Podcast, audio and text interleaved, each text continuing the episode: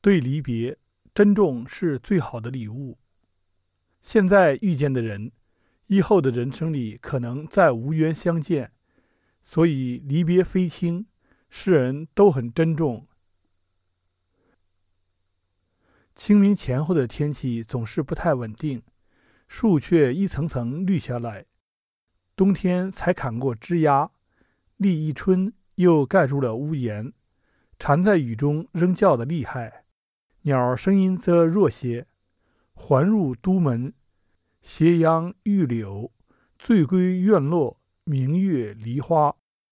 昨晚看了《东京梦华录》里有一段有关清明的文章。尤喜末尾这几句，有触目成诗之感。孟元老记得的那个清明，天空中有斜阳，是个好天气。庭院里芳树香花，歌儿舞女。坊市里有稠汤、麦糕、乳酪、乳饼。轿子以杨柳、杂花装饰，很有风味。许多女子吉言选在这日，令人遐想。想起毕业那年的清明，班上有个女同学给我们送来艾脚。本来是很忙的毕业季，她还记挂着，专程送过节的食物给大家。往年过节，同学们也常常送来过节点心。像我们这些外地学生，收到这样的情谊，总有每逢佳节倍思亲的感慨。但也正因为这些他乡的关怀。才觉得宽慰了许多。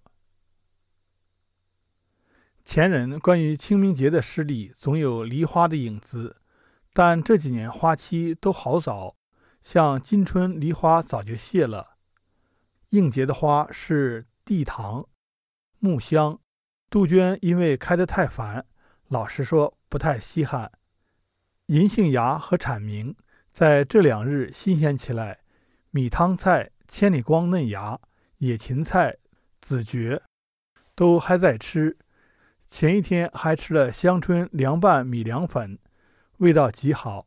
傍晚在山中散步，见古树上缀满了花藤，如瀑如沐，好远就闻到了香气，带有清清淡淡的甜味。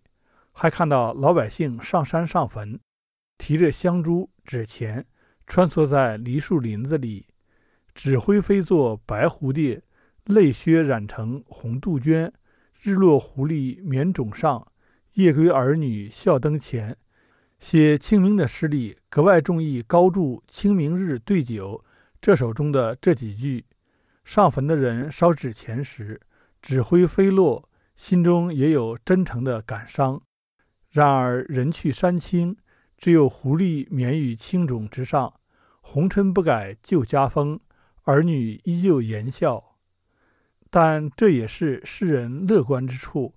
慎终追远，又珍重现实的生活。桃李纷纷落下后，春意减了一大半。地堂花黄深碧浅，有贵气。在彭州看过许多重瓣地堂，一丛丛的，似乎很容易生长。尤其在阳平观长生窄堂外看到的几丛，明晃晃的，十分耀眼。山里见到的是单瓣，隔一段路就有几枝垂下来，有的生在泉石边上，迎水摇曳，看着有些幽人扯了座花环戴在头上，觉得可惜。每段旅程都只有一次，现在遇见的人。